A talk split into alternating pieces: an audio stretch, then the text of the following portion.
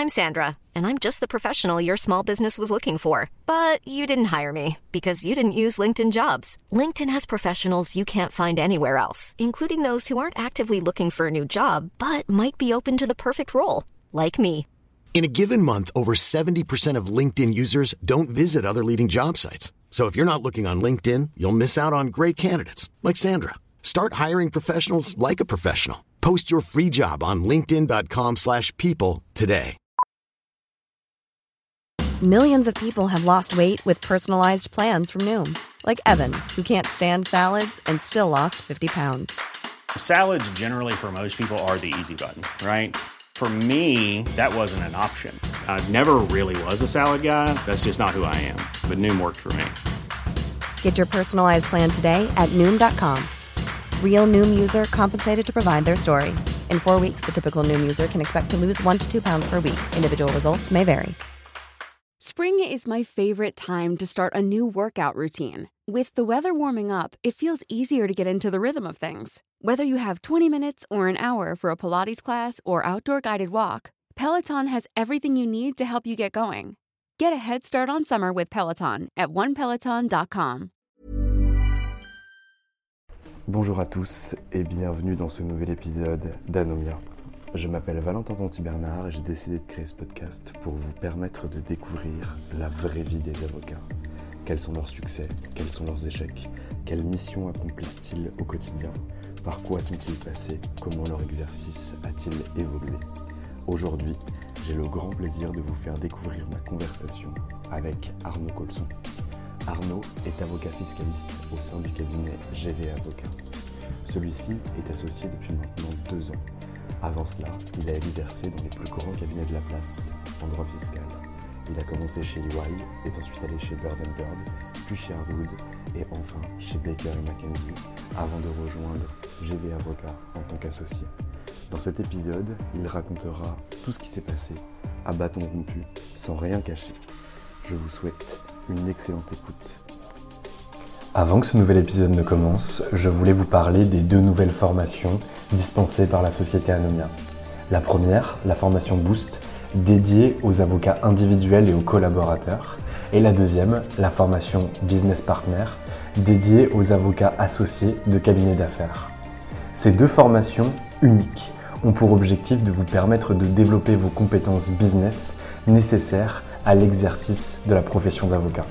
Elles vous permettront de trouver des méthodes applicables, pratiques et concrètes pour développer au mieux votre activité. Vous pouvez les découvrir sur www.anomia.fr. Eh bien écoute, bonjour Arnaud Colson, je suis ravi que tu me reçoives aujourd'hui dans ton cabinet GV Avocat, situé au 3 avenue Franklin Roosevelt à Paris. Bonjour Arnaud Colson. Bonjour Valentin, euh, merci de, de, me recevoir. Je suis un fidèle euh, auditeur de, de, de ton podcast, figure-toi. Eh bien écoute, ça me fait grand plaisir. Donc maintenant que tu as pu écouter tes confrères et tes consoeurs, c'est à nous de t'écouter. Qui est Arnaud Colson? Euh, bah écoute, j'ai grandi à Paris, j'ai fait mes études de droit à l'université euh, Panthéon Assas Paris 2. Euh, et donc je faisais plutôt des études de droit des affaires, un droit fiscal. En tout cas, j'ai fini en droit des affaires en maîtrise. Enfin, je crois que maintenant on appelle ça le master 1. Et puis j'ai fait un master 2 de, droit fiscal. j'ai fait deux choses que, je, recommande aux étudiants c'est euh, un programme d'échange euh, avec le Canada pendant ma maîtrise. Comme j'avais grandi avec une seule culture, j'ai trouvé ça très intéressant euh, d'aller voir ailleurs. j'ai fait aussi un programme de six mois en Australie pendant l'école de formation au barreau, où là, pour le coup, en plus, je suis revenu avec la compétence de l'anglais. Et parce que au Canada, c'était au Québec, donc c'était ça, ça c'était c'était pas, c'était pas du jeu. Euh, donc voilà. Euh, et, euh, et, puis, bon, bah, rapidement, j'ai voulu faire des stages. j'ai commencé dès la maîtrise en fiscalité. et on va dire que mon premier vrai stage, où ensuite j'ai été embauché, avant de prêter serment, c'était chez Ernst Young. Ok, très clair. Limpide, ça se voit que tu as écouté nos podcasts au préalable. et pourquoi tu as voulu devenir avocat, c'était une vocation, c'était une volonté personnelle, c'était une matière que un métier que tu as découvert sur le fil à la fac de droit? Bah ouais, c'était pas pas forcément une vocation. Le métier avait euh, voilà ses lettres de noblesse, donc forcément moi je voyais un peu de lumière euh, dans tout ça et donc ça m'intéressait. Euh, je dirais qu'en fait il y a eu un coup de cœur avec une des matières qui est le droit fiscal. Parce que je trouvais que le droit de façon générale au début, en tout cas pendant mes études, était un peu trop sollicité comme comme compétence avant tout la mémoire vive. Euh, il fallait euh, avoir des capacités de mémorisation très fortes, notamment sur des matières comme euh, les institutions judiciaires. Bon, voilà. Et, quand j'ai rencontré cette matière qui était le droit fiscal, pour la première fois, je pouvais assimiler un cours sans avoir à le mémoriser, juste en le comprenant, parce que toutes les idées s'enchaînaient de manière très logique. Et là, ça a été comme un déclic. Et les notes d'ailleurs ont tout de suite, j'ai tout de suite eu des bonnes notes, donc c'est là où ça a été assez évident pour moi. Et là, je me suis dit, ah ok, euh, être juriste, être fiscaliste, devenir un avocat, euh, c'est une matière où euh, voilà, ça fait appel à des, à des qualités intellectuelles qui, que, et des compétences que je peux tout à fait avoir parce que j'ai un esprit logique et voilà, le fameux syllogisme qu'on nous apprend, bah, je l'ai bien retrouvé dans la fiscalité, je l'ai parfois moins retrouvé dans d'autres matières. Donc euh, c'est pour ça que les planètes se sont alignées euh, pour que je devienne avocat. Très clair. Et donc du coup tu passes le barreau, tu l'obtiens, tu vas à l'EFB, à l'EDAC Oui, enfin l'EFB, voilà. Ça se passe bien? Ça se passe bien. Bah, pour moi, euh, le plus dur c'était la, maîtrise, hein, où il fallait avoir la bonne note pour avoir le bon Master 2, lequel allait m'amener au niveau du réseau vers de bons stages. Voilà, l'EFB honnêtement j'en attendais pas grand-chose. Par contre je me suis fait quelques contacts au niveau des confrères. Ça, c'était intéressant. Et puis, euh, on découvre aussi d'autres pratiques parce que, du coup, à l'université, on, on finit qu'avec des affairistes quand on fait droit des affaires et droit fiscal. Donc là, ça j'ai trouvé ça assez rafraîchissant euh, de voir, euh, d'être avec des personnes dont le rêve c'était d'être pénaliste, de plaider. Et c'est là où j'ai commencé à voir aussi la distinction de l'avocat qui va mettre la robe et celui qui va mettre le costume d'affaires. Voilà bon, j'ai choisi finalement euh, euh, et, voilà. Ok, très clair. Donc du coup, tu vas signer chez EY pour ta première embauche. Tu as fait déjà un stage, donc du coup, tu es déjà parti en échange au Canada. Tu es parti en échange en Australie. Du coup, est-ce que tu vas signer en fiscalité internationale chez EY Ouais, ouais, ouais, tout à fait.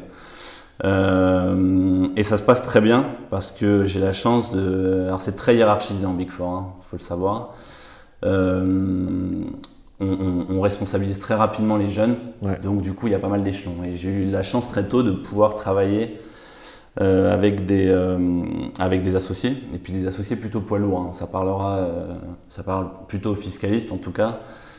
Claire Accard, qui est une qui fait de la fiscalité du, financement, euh, et puis Patrick Dibou, euh, qui, n'est plus de ce monde, mais qui était un grand professeur agrégé et grand associé avec une très haute réputation technique.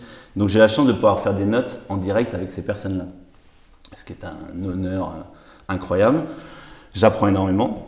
et puis ensuite, on va dire que j'ai travaillé avec d'autres personnes, peut-être beaucoup moins expérimenté, euh, en tout cas à cette époque. Et puis j'ai pas forcément ressenti euh, que de la bienveillance à mon égard. Moi en retour, j'ai peut-être manifesté aussi peut-être un peu trop de, caractère ou de sensibilité, hein, voilà. Mais euh, bah, j'ai compris que mon destin, mon futur, pardon, à, moyen, à, court terme, même pas à moyen terme, à court terme, ne s'inscrivait pas forcément dans cette structure. Et alors c'est plutôt drôle parce qu'il y avait un autre associé de Ernst Young, bon, ils sont nombreux évidemment hein, à être associés chez Ernst Young, euh, qui avait une épouse qui était associée chez Bird Burn, qui s'appelle Anne Kennedy. Euh, et cette personne, euh, Anne Kennedy, cherchait à remplacer son collaborateur senior, par un collaborateur junior. Et du coup, bah, il y a eu un espèce de trading, un peu comme en NBA, mmh. qui arrangeait tout le monde. Euh, et donc je suis, j'ai rejoint Bird Burn, donc qui était un lawyer, euh, donc, avec, donc qui n'était plus un cabinet fait que de fiscalistes. Alors chez Ernst évidemment, il y a d'autres départements que des fiscalistes, mais on va dire que sur 120 personnes, il y a 90 euh, fiscalistes. Quoi. Et puis le reste, c'est du support chez Way. Voilà, donc c'est quand même pas du tout, d'où l'expression Big Four et, et lawyer mm. pour les fiscalistes qui cherchent Une collaboration, c'est la distinction qu'on se fait tous. Soit on est que entre fiscalistes, Arsène, Francis Lefebvre euh, et les Big Four, soit on va aller chercher des lawyers où on sait qu'il y aura un département corporate fort et, avec lequel nous on travaillera en support.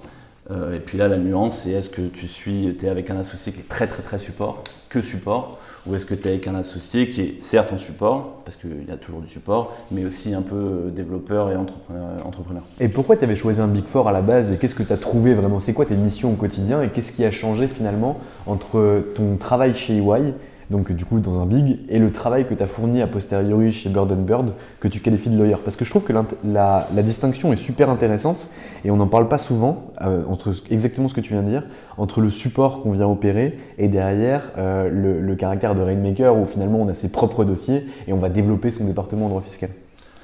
Oui, alors bon, les Big Four sont très très bons euh, dans la partie université. Euh, donc euh, clairement, euh, entre guillemets, je me suis fait drafter parce que une des intervenantes du Master 2, bah, Claire hein, mmh. ça s'était très bien passé avec elle. On avait fait, j'avais fait un exposé qui lui avait beaucoup plu. Tout rapidement, il y avait une offre qui, qui, avait été présentée. Donc c'est un peu comme ça. Les, les, lawyers, je les ai pas vus moi pendant mon, mon année Master 2. Ils communiquent moins bien. bon, je pense que ça évolue depuis. Donc je suis arrivé chez Ernst Young comme ça. Euh, Ernst Young aussi, pour moi, c'était l'image du cabinet américain, euh, donc euh, et très très avec un fort réseau à l'international, donc forcément ça parle aussi. et puis bon, c'était une vitrine que je voyais plus en tant qu'étudiant, encore une fois. bon, pour répondre à ta question, bah il y a un entre-soi chez les Big Four, puisqu'on n'est que entre fiscalistes. Et la typologie client n'est pas forcément la même. Euh, un, Big Four est adossé à une firme d'audit. Donc on travaille souvent pour les mêmes clients. Et donc c'est tout le 440 euh, qui est audité en revue fiscale par euh, bah, la firme d'audit, EY Audit. Et ensuite le fiscal se greffe pour vendre d'autres prestations juridiques et fiscales. Donc finalement, le fiscal sert d'upsell et pas de moyen d'acquisition, en tout cas d'opération primaire pour les Big Four.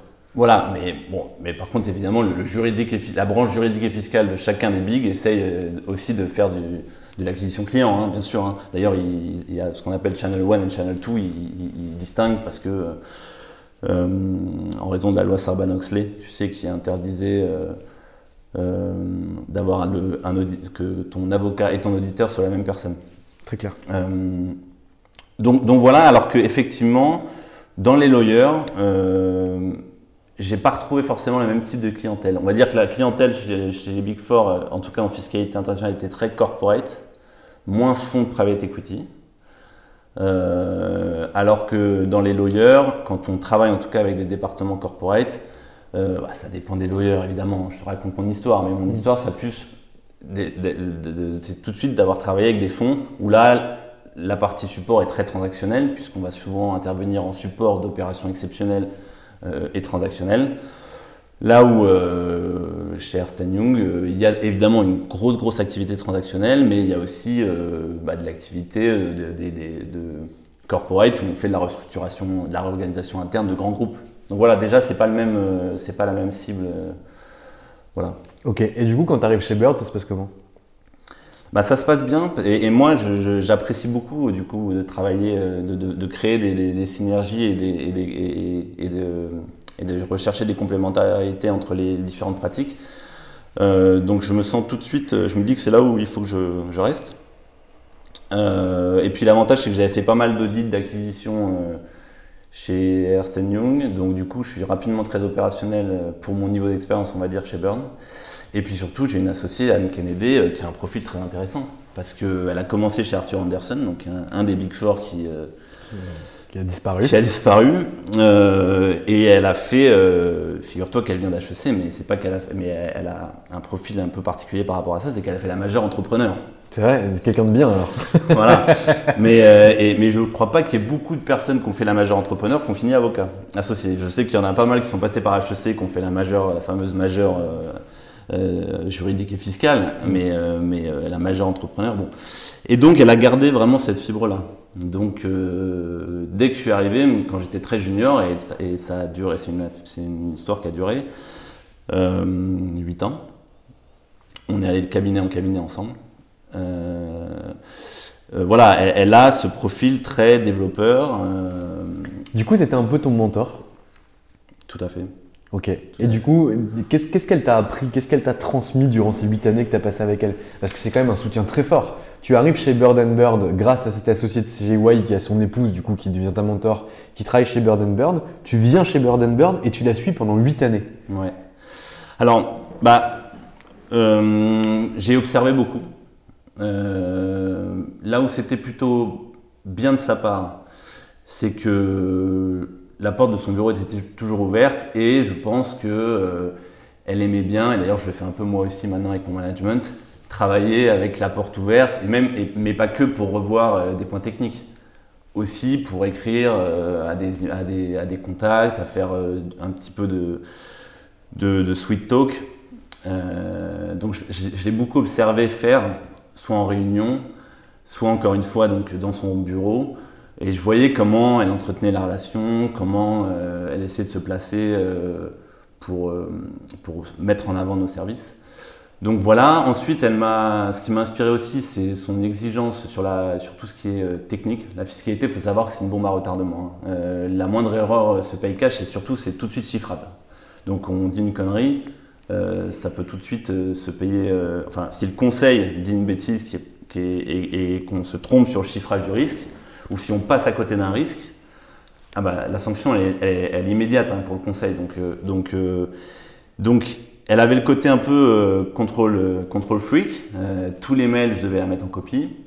si justement dans un lawyer il y a ce risque-là, d'autres associés voulaient me parler directement, c'était très important de tout de suite mettre l'associé fiscaliste dans la boucle pour éviter justement de parce que c'est humain de se dire ah bah, je suis un peu responsabilisé, je suis jeune collaborateur, on vient me, demander directement à moi la réponse. Mais ça c'est la plus grosse connerie qu'on peut faire. Et maintenant en tant qu'associé, euh, je dis la même chose à, mes, collaborateurs. Euh, donc elle m'a appris ça aussi, les réflexes de survie, euh, la supervision. et moi, parfois je me compare avec d'autres collaborateurs qui n'avaient pas les mêmes associés. mes emails ils étaient réécrits parfois je voyais d'autres collaborateurs, leur email, il était envoyé tel quel. Bah, je pense pas que l'un des l'email envoyé tel quel, il était excellent et, mon premier draft, il était, mauvais. C'est, je pense que juste, il n'y avait peut-être pas le même niveau de revue et euh, euh, le même niveau de rigueur. Et ça, du coup, euh, j'ai aussi apprécié ça, mais elle, n'était pas seule. Hein. Elle avait un bras droit qui s'appelle Carole Tanavaro, qui est aujourd'hui associée du cabinet Agilis. Euh, qui, était une, qui était une super cancel, qui avait euh, plus de 10 ans d'expérience quand je suis arrivé comme junior, donc 18 euh, ans quand je suis parti. mais elle aussi, elle, a quitté le navire un peu plus tôt que moi d'ailleurs. Euh, elle aussi, une rigueur technique extrême. Et en plus, elle, comme elle était un peu déchargée de l'aspect développement, elle pouvait d'autant plus me former sur les aspects techniques. Parce qu'en fiscalité, la, compétence technique est certes un prérequis, mais à une dimension, euh, enfin c'est extrêmement important d'abord de faire euh, cet apprentissage-là. Très clair.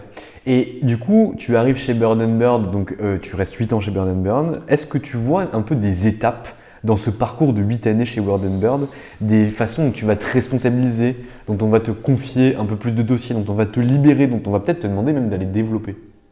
Alors, déjà, et tu, vas voir que ça.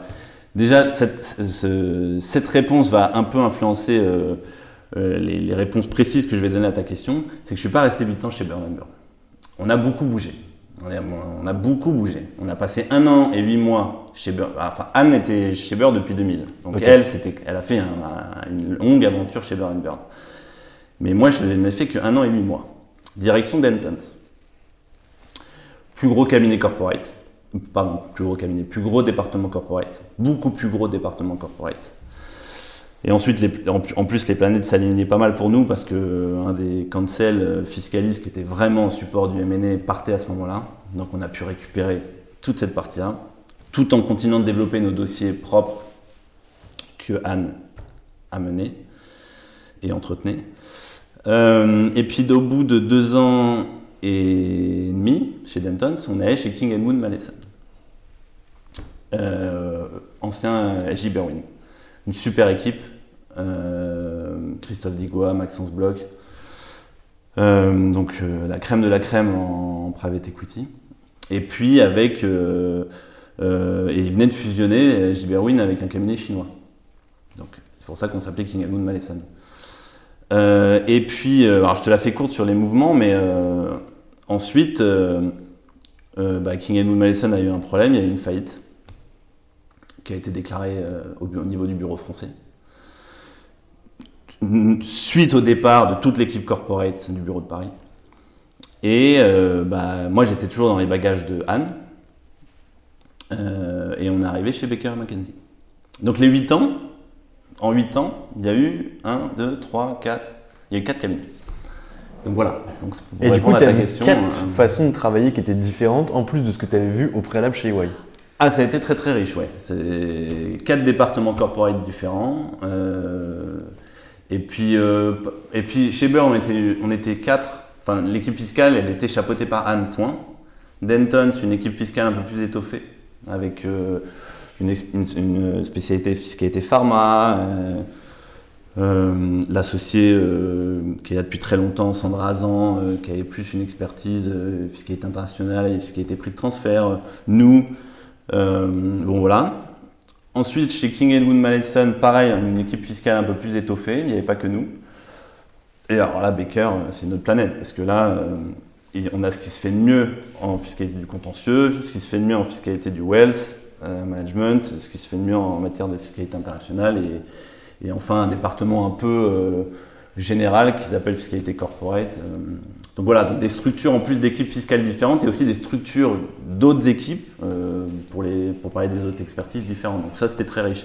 Par contre, d'un point de vue politique, tu te doutes bien que bah, c'est pas évident pour devenir associé dans ce genre de structure. Parce que si on compare ce schéma-là au schéma d'un bébé euh, Baker ou d'un bébé Dentons qui est là dès sa première année de collab et qui cumule 8 années à aller faire le tour des bureaux étrangers pour se présenter et à devenir en 8 ans forcément euh, un incontournable parmi tous les associés du bureau de Paris, bah, 8 ans c'est quand même plus que quand tu arrives euh, un an et demi, deux ans, que quand tu fais des petites piges de deux ans et demi en moyenne. Mm.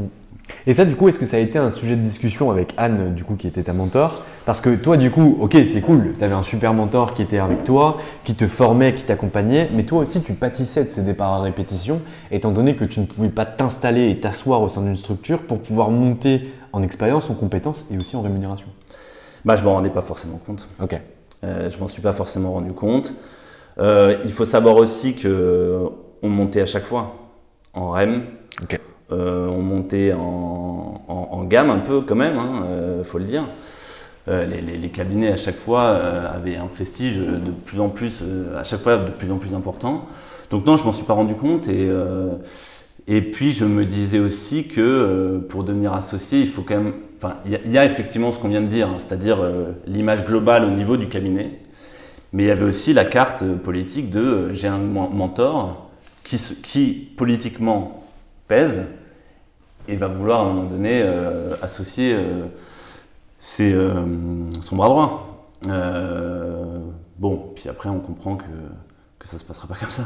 Et alors du coup, est-ce que tu peux nous expliquer un petit peu, pas forcément rentrer dans le détail, parce qu'il doit y avoir du perso, etc., mais nous expliquer comment c'est passé, parce que du coup tu quittes Baker et McKenzie, et qu'est-ce que tu fais, comment ça se passe, etc. Ouais, alors, bon, quand je quitte Baker McKenzie, en fait, ce que j'ai oublié de dire, euh, c'est que Anne, euh, depuis qu'on est arrivé chez King Wood Mallison, cette femme, donc elle a été très marquée en tant que fiscaliste par le scandale euh, de, l'héritière Ritchie, où on a l'avocat fiscaliste de Gaulle qui est intervenu. Et on a remis en cause, ça a été un des premiers cas qui a été très médiatisé, où on a bah, il y a eu des peines qui ont été euh, requises pour l'avocat fiscaliste qui s'était occupé d'un démontage. C'est qui l'avocat fiscaliste? De Gaulle. Louis de Gaulle? Oui. Ok. Euh, donc là, il y a eu un côté, mais c'est pas possible. Euh, la fiscalité, ça devient vraiment, encore une fois, une, bombe très dure à, maîtriser moi, je, je, pense que la fiscalité, c'est pas un métier qui a de l'avenir, entre guillemets. Je voudrais plus faire de la stratégie. Elle ne le disait pas comme ça, mais mm. elle, a, elle, a, pour rester dans son développement, elle a vu que, que la dernière expérience avant Baker Magazine, on était dans un cabinet chinois. Elle s'est dit très bien, je vais m'occuper des investissements français, des, européens vers la Chine.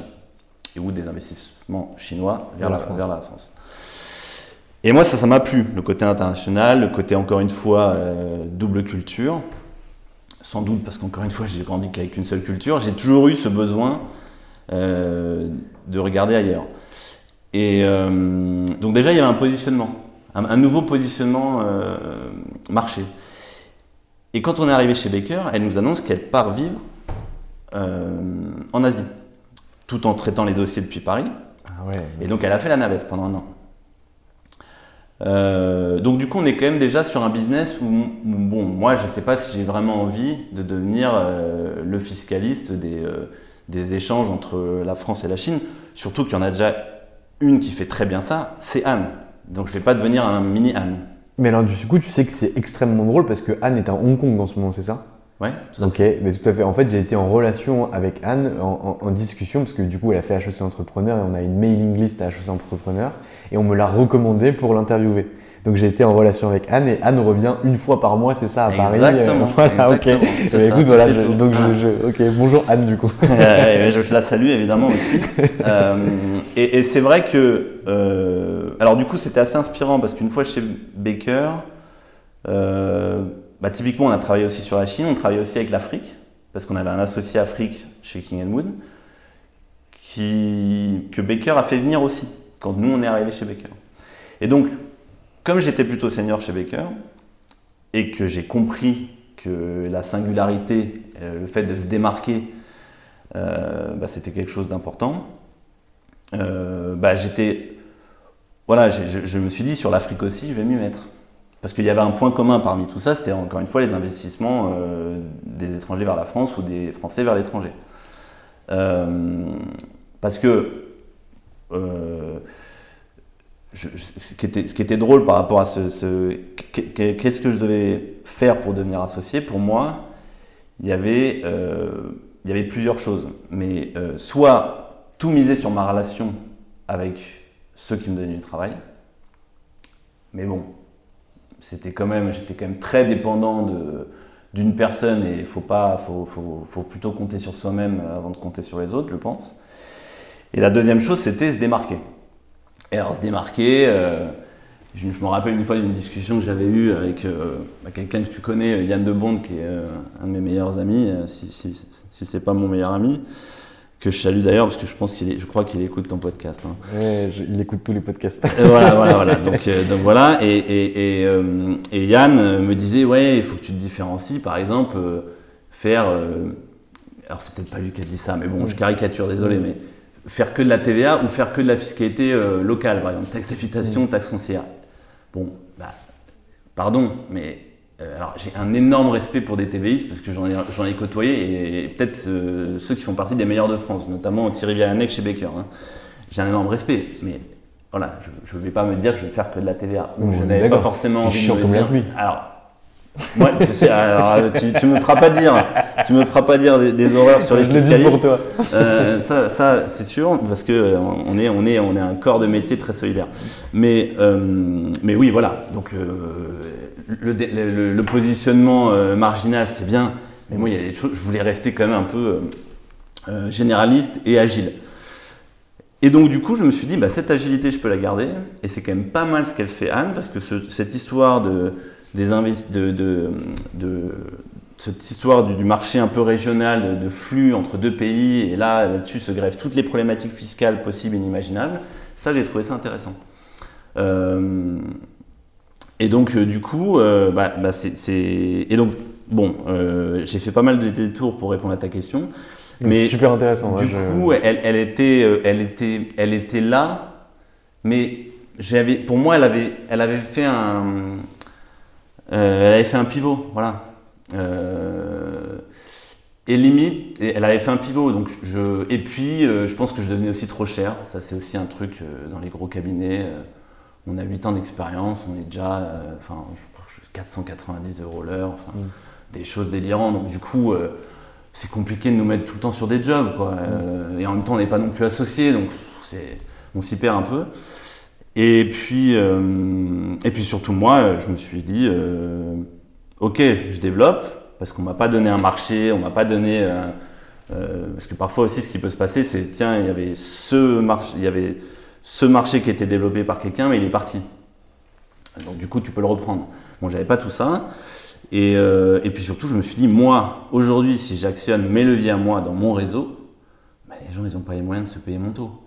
Donc de toute façon, déjà, euh, je, voilà, je commençais à me dire euh, qu'il fallait qu'il y ait une séparation. Euh, et puis, euh, je pouvais tout recommencer depuis le début avec Baker, parce qu'il y avait d'autres associés euh, euh, avec qui ça se passait bien. Et on a eu cette discussion, mais euh, l'envie d'entreprendre euh, était trop forte. Et, euh, oui, je voulais le faire. Dans un alors, on- je sais qu'on parle pas mal de structure à taille humaine, donc c'est vraiment une banalité ce mot, euh, tellement il est utilisé, mais euh, parce qu'en plus on peut parfois avoir des structures à taille humaine qui sont pas du tout humaines. hein. C'est pour ça que c'est quelqu'un, une fois quelqu'un qui m'a dit ça et, vrai. je trouve tout à fait vrai. Voilà.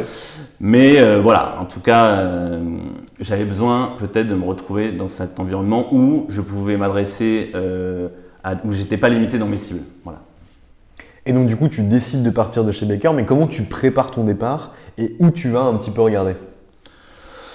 Euh, bon, je, pré- je prépare mon départ, c'est assez rapide quand même. Mm. Euh, Enfin, je prépare mon départ en, commentant- en commençant à développer. Euh, ma chance, c'est que ma charge de travail, euh,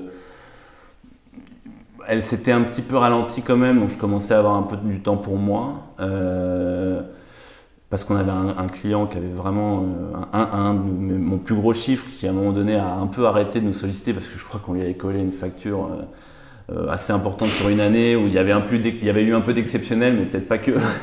Et je pense que l'année d'après il avait un peu euh, rétrogradé euh, sur, au niveau de sa, sa centrale d'achat. Et euh, moi je me dis qu'il y a- il y a un truc à faire avec le côté la Chine, l'Afrique. Mm. Euh, et puis tout, et, et évidemment, je, je prends contact avec beaucoup de chasseurs de tête, Euh, Dont Yann. dont Yann.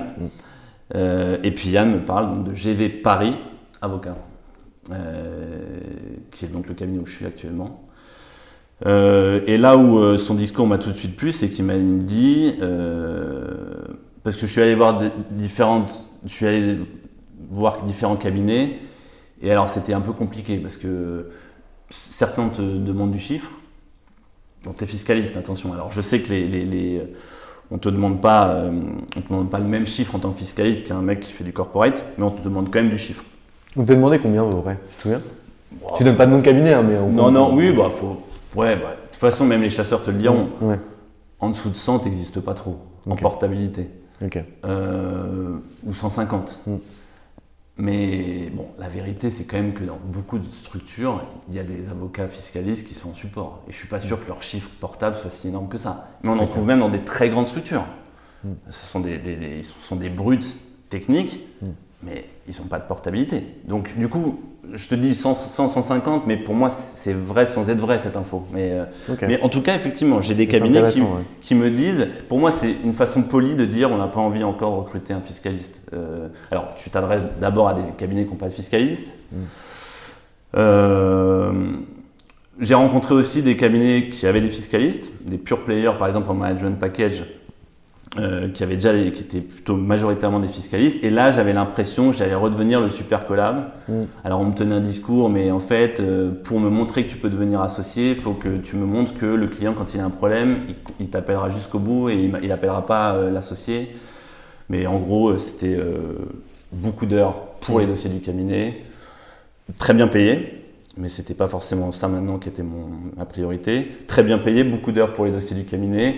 Tu prouvais, prouver tes qualités en étant dans ta capacité à tout superviser sans euh, rien remonter comme point, mais ça s'arrêtait là.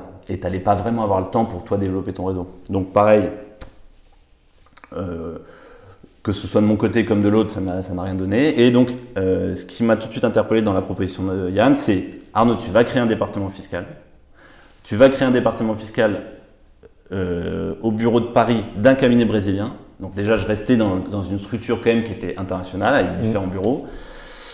Et euh, l'ancrage euh, culturel, alors c'est pas la Chine, et je lui dis bah très bien, parce que j'avais pas du tout envie de, de- j'avais pas forcément pas envie de rester, euh, voilà, c'est pas l'Afrique non plus, Euh, c'est le Brésil, voilà. Et ça, bah ça m'a tout de suite parlé. Ok. Donc aujourd'hui, au sein de ton cabinet, toi, tu arrives pour créer le département fiscal. Qu'est-ce qui est existant comme matière ici avant que tu arrives Il y avait le droit, droit de l'immobilier, euh, droit civil. C'était pas, c'est pas, pas un cabinet euh, affairiste. Euh, Enfin, disons qu'il y, a- y y deux choses. Il y avait historiquement un, mé- un métier qui était d'accompagner les groupes français pour s'implanter au Brésil. Et puis, et, et aussi aider les Brésiliens à euh, développer du patrimoine immobilier en France, mais du patrimoine immobilier privé. Donc là, c'est plus une clientèle personne physique. Euh, donc du droit immobilier, euh, du droit civil pour tout ce qui est aspect de transmission de patrimoine, des choses comme ça, de l'arbitrage, Ok. euh, de l'arbitrage. Euh, et, euh, et on externalise le fiscal, on externalise le social quand il y en a, on externalise l'IP quand il y en a aussi, mais il y, a y peu de demandes. Mais on internalise le fiscal et ça représentait quand même un montant. Et donc la décision euh, de gestion qui a été prise euh, en 2018, parce qu'on n'a pas, pas trop parlé de date, mais en Mm. gros, on- là on se place entre 2009 et 2018. Pardon. Euh, et bah, ça a été d'internaliser cette, cette fonction. Mais tout était à faire, parce que C'est ça qui m'intéresse. C'est comment tu arrives, donc en 2018, tu arrives au sein du cabinet d'avocats, dans un cabinet qui est franco-brésilien, donc un cabinet brésilien implanté en France, qui traite du coup des Français qui vont au Brésil, donc plutôt là, plutôt côté corporate, et des Brésiliens, personnes physiques, qui ont des opérations en France. Comment toi, tu développes cette clientèle-là en fiscalité? Bah, moi, j'étais là pour être en support de, cette activité-là parce que les clients, ils étaient déjà là. Euh, donc moi, je, faisais plus office de centre de rétention. C'est-à-dire, désormais, on passe un cap, on est équipé en interne avec un fiscaliste, et c'est parce que euh, on a les deux aspects, euh, on a la matière fiscale et la matière juridique, que peut-être que ça va nous différencier de nos concurrents. Parce que des cabinets sur la place qui font du franco-brésilien, il n'y en a pas 36. Et on est le seul à avoir un vrai fiscaliste, entre guillemets, qui avait mon, mon parcours. Parce que Ouais. tous les autres, ce sont des multitasking, ce sont des, sont des, sont des multitâches, mais il n'y a pas de- vraiment de département fiscal et il n'y a même pas vraiment de fiscaliste. Donc déjà, on avait un premier élément différenciant. Donc pour répondre à ta question, moi j'étais plutôt là-dessus, je faisais office de centre de rétention et euh, de, de- et de fonction support. euh, voilà. Mais par ailleurs, ce qui était intéressant pour le cabinet de me faire venir, pour, euh, dans l'idée de me faire venir, c'était que moi je développe une clientèle qui n'était pas forcément brésilienne. Parce qu'on voulait justement décommun- décommunautariser la marque. Et c'est d'ailleurs pour ça que quand je suis arrivé, ça s'appelait Gouveia Vira Advogados, tu te rends compte Ok. donc voilà, moi pour mon positionnement, c'était un peu euh, voilà. Et rapidement, on est passé à donc Gouveia Vira, c'est le nom d'une famille euh, de l'État de Rio de Janeiro assez connue et qui a très bonne réputation, notamment euh, au niveau des- de tout ce qui est probité, anticorruption, tout ça. Euh, et euh, bah, on, a, on, a, on a rebaptisé ça GV Paris parce que ça donne tout de suite euh, un côté on, voit bien le côté international et le côté bureau.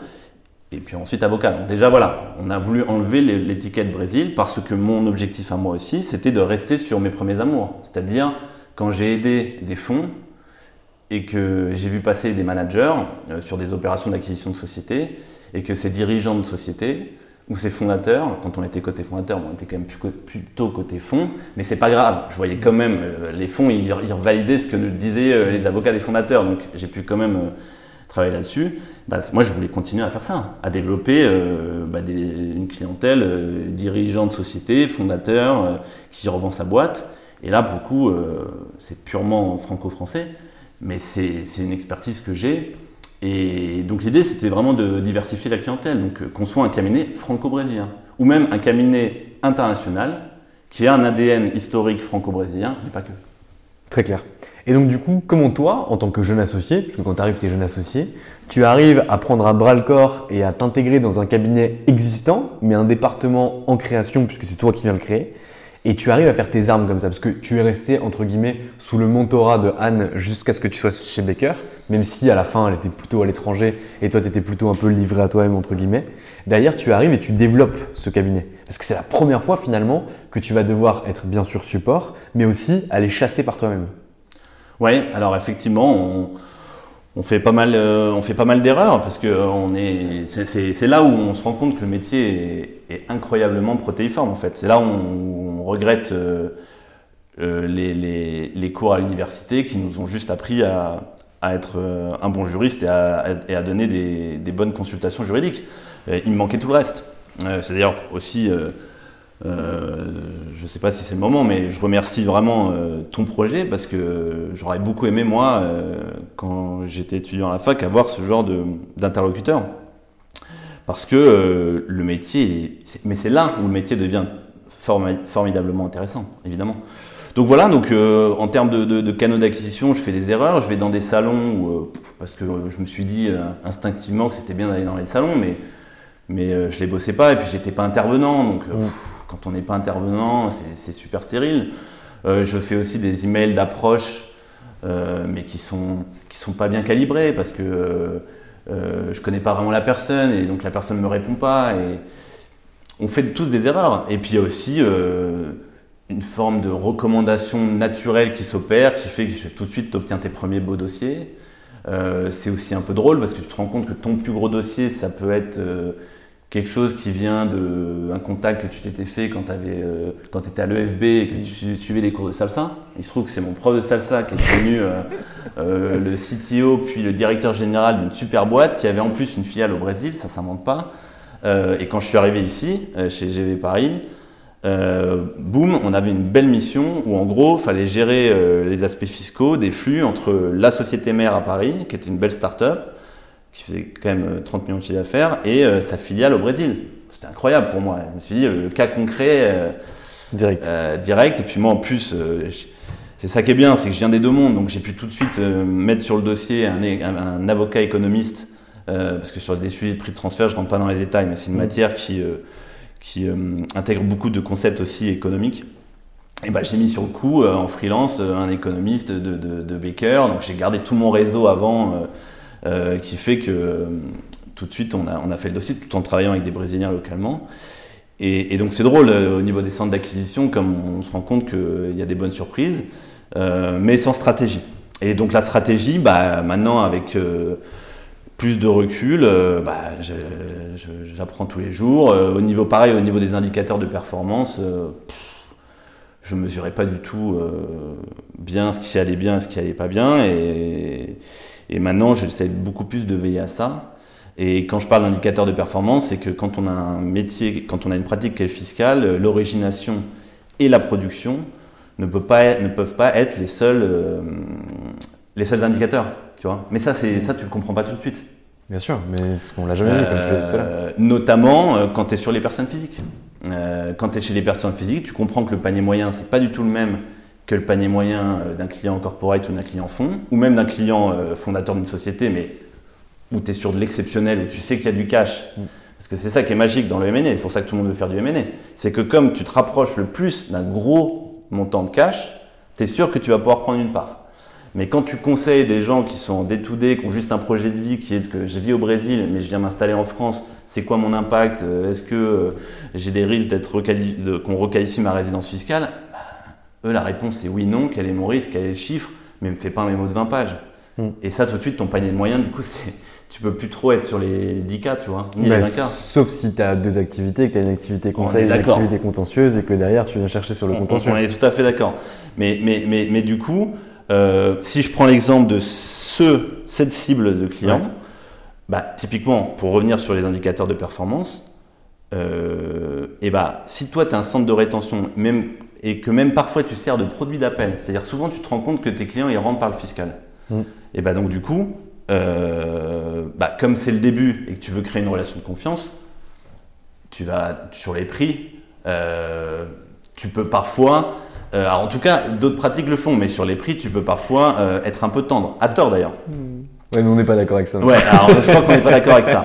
Mais, mais et, et, et, et, dans ces cas-là, bah après c'est tes associés qui se rattrapent sur la mise en œuvre d'une opération en rédigeant la documentation juridique. Et c'est humain, mais les clients, quand il y a un nombre de pages, ça parle plus que quand euh, c'est de la consultation fiscale euh, d'une de, de pages, alors même, que la alors même que la consultation fiscale est en fait celle qui a la plus de valeur ajoutée. Moi, j'ai un, un grand avocat dont je ne donnerai pas le nom là, que, que j'ai très fréquemment au téléphone et qui m'a dit un jour un truc que je trouve très vrai.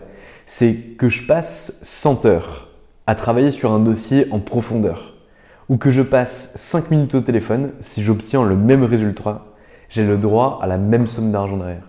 Et moi, ça, j'en suis persuadé.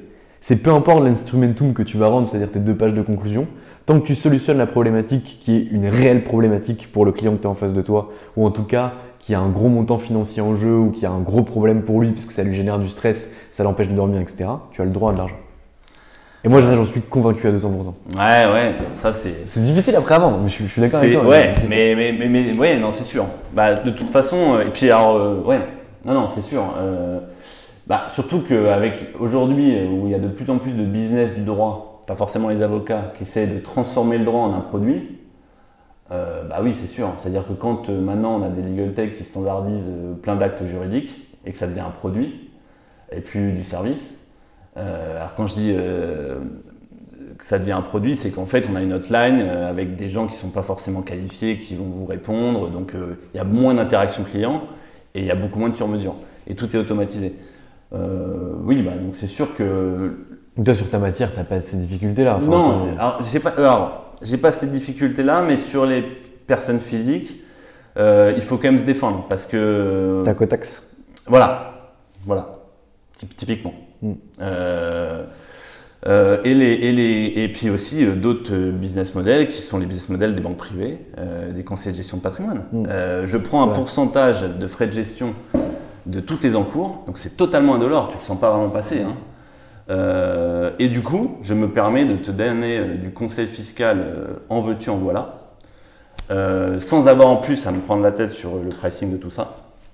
Parce qu'au final, je prends une commission annuelle, et ça c'est très confortable en termes de pricing, et c'est un modèle qui, du coup, et, et ça c'est aussi c'est compliqué pour l'avocat de ce euh, fiscaliste patrimonial, euh, de se positionner par rapport à ça, mais heureusement, ce qui nous reste, c'est les contentieux euh, et, et les analyses techniques un peu poussées, et notamment dans le cas d'une clientèle internationale où il y a des situations et des phénomènes de double imposition qui fait que là, pour le coup, euh, bon bah heureusement, il vaut mieux faire un peu d'analyse juridique quoi. C'est quoi ta répartition un petit peu de ton activité entre conseil et contentieux?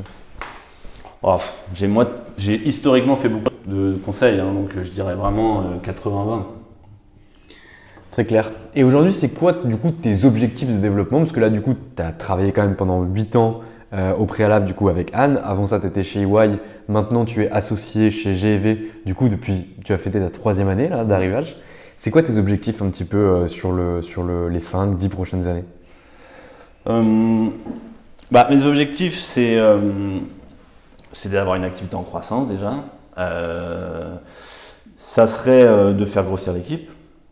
Euh, de, vraiment transformer ce cabinet dans son côté du coup dans, son, dans son diversifier la clientèle, rester encore une fois sur cette ADN historique, mais la rendre internationale et donc voilà, on va aussi chercher les Américains qui investissent en France. J'aurais toujours du mal.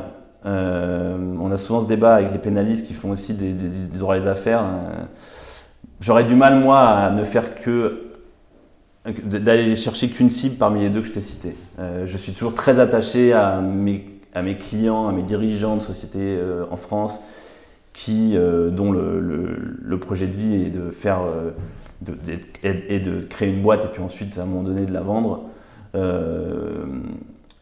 et de- d'ensuite de, réinvestir euh, le produit de cession dans, dans- dans un autre nouveau projet. Euh, c'est une activité que j'aime et en même temps donc il y a aussi la clientèle étrangère euh, pour le coup donc brésilienne ou autre. Donc bah, c'est continuer de développer et il y a aussi un- une autre chose qui est très intéressante je trouve dans le métier, dans ce statut d'associé, c'est le côté gérant. Euh, moi, aujourd'hui, je suis aussi, euh, je gère une société euh, parce que quand on est trois associés, bon, il n'y a pas de managing partner en fait, hein, et on n'est pas non plus outillé avec des directeurs qui s'occupent du marketing. Enfin, on, a peu de leviers sur lequel s'appuyer, et donc on apprend tout tout seul. Et bah, sur le marketing, sur comment, sur les canaux d'acquisition, sur plein de choses. bah, ça, c'est aussi c'est-à-dire que maintenant, je suis avocat et entrepreneur, et c'est deux choses parfois qui peuvent être différentes, mais qui ne devraient pas l'être en fait. Euh, l'avocat doit être profondément entrepreneur. Donc, euh, donc voilà, donc, donc, euh, et sachant qu'aussi, on est sur un projet de GV Paris Avocat, c'est trois associés sur trois générations. Et ça, c'est très intéressant aussi. 61, 72, 83. J'espère que c'est pas l'âge de chaque associé. bah, si on est bon en maths, euh, tu peux à peu près y arriver. C'est les années de naissance. Et voilà. Mais, euh, mais et ça, c'est assez intéressant parce que du coup, ça veut dire quoi? Ça veut dire qu'on a trois niveaux de générationnel euh, au niveau des cibles clients et au niveau aussi de la gestion du cabinet. Parce que c'est très très bien que bah, toutes les générations soient représentées dans une réunion d'associés. Et à terme, évidemment, l'idée c'est que bah, les plus, euh, ceux qui ont le plus d'expérience euh, bah, s'effacent pour faire entrer bah, pour, et, et laissent la clientèle et, le cabinet entre les mains de ceux qui sont là, qui vont eux-mêmes, eux, associer d'autres personnes. Et ça, cet aspect transmission, même au niveau de ma propre activité, j'y tiens beaucoup. Et d'ailleurs, moi, ce que j'ai qu'une envie, c'est de pouvoir être en mesure de faire grossir l'équipe euh, et d'être moins euh, cet avocat artisan que, que, je suis actuellement, parce que je fais quand même beaucoup, beaucoup de choses. je, je, voilà, je, mets, je mets pas beaucoup à l'échelle, on va dire. Très clair. Arnaud, on vient de passer 50 minutes ensemble. On est vendredi soir, il est tard. On a beaucoup bossé cette semaine. Donc je vais encore te garder quand même une ou deux minutes pour te donner une petite carte blanche à la fin de ce podcast euh, par rapport à une annonce que tu as à faire, par rapport à ton cabinet, par rapport à ce que tu recherches comme client, ce que tu attends de tes confrères, ce que tu veux pour le cabinet, peu importe. Tu as carte blanche et tu as une minute avant que je te souhaite un bon week-end. Ouais, ça c'est ça c'est pas évident parce que c'est pas évident de dire des banalités et, d'être créatif. Mais euh, mais euh, non bah moi oui je m'adresse à mes confrères parce qu'effectivement euh, je me rends compte qu'il y a énormément de choses à faire, surtout quand on est fiscaliste avec ses pairs. Euh, donc, euh, j'ai profité donc de cette, de cette minute pour dire deux choses. pas m'adresser d'ailleurs qu'à mes confrères. La première chose, c'est que je voulais m'adresser aux étudiants pour vraiment revenir sur cette histoire de singularité.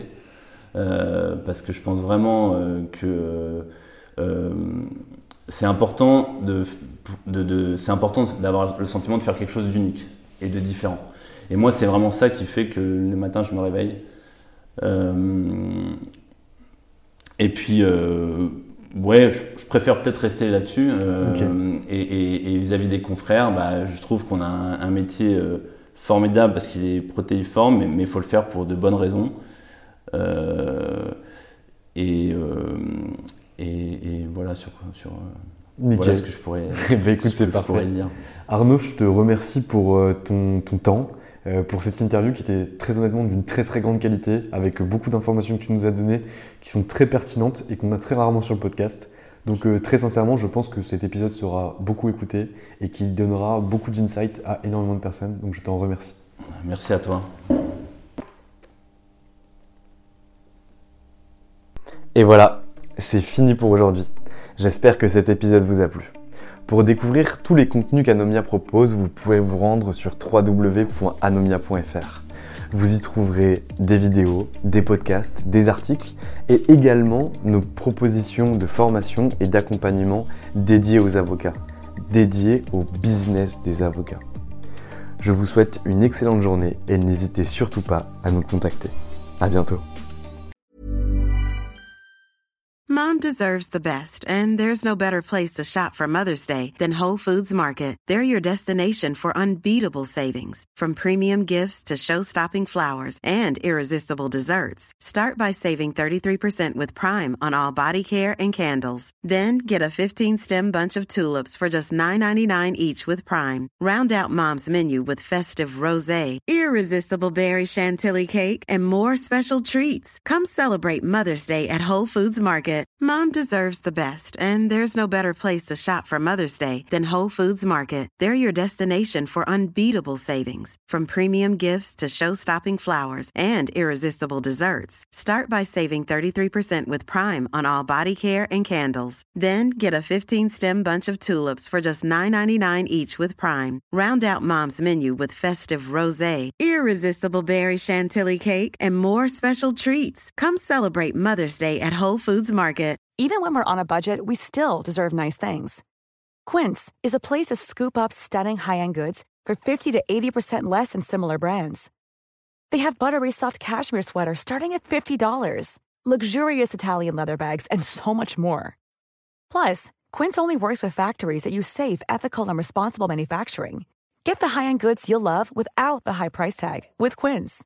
Go to quince.com/style for free shipping and 365-day returns.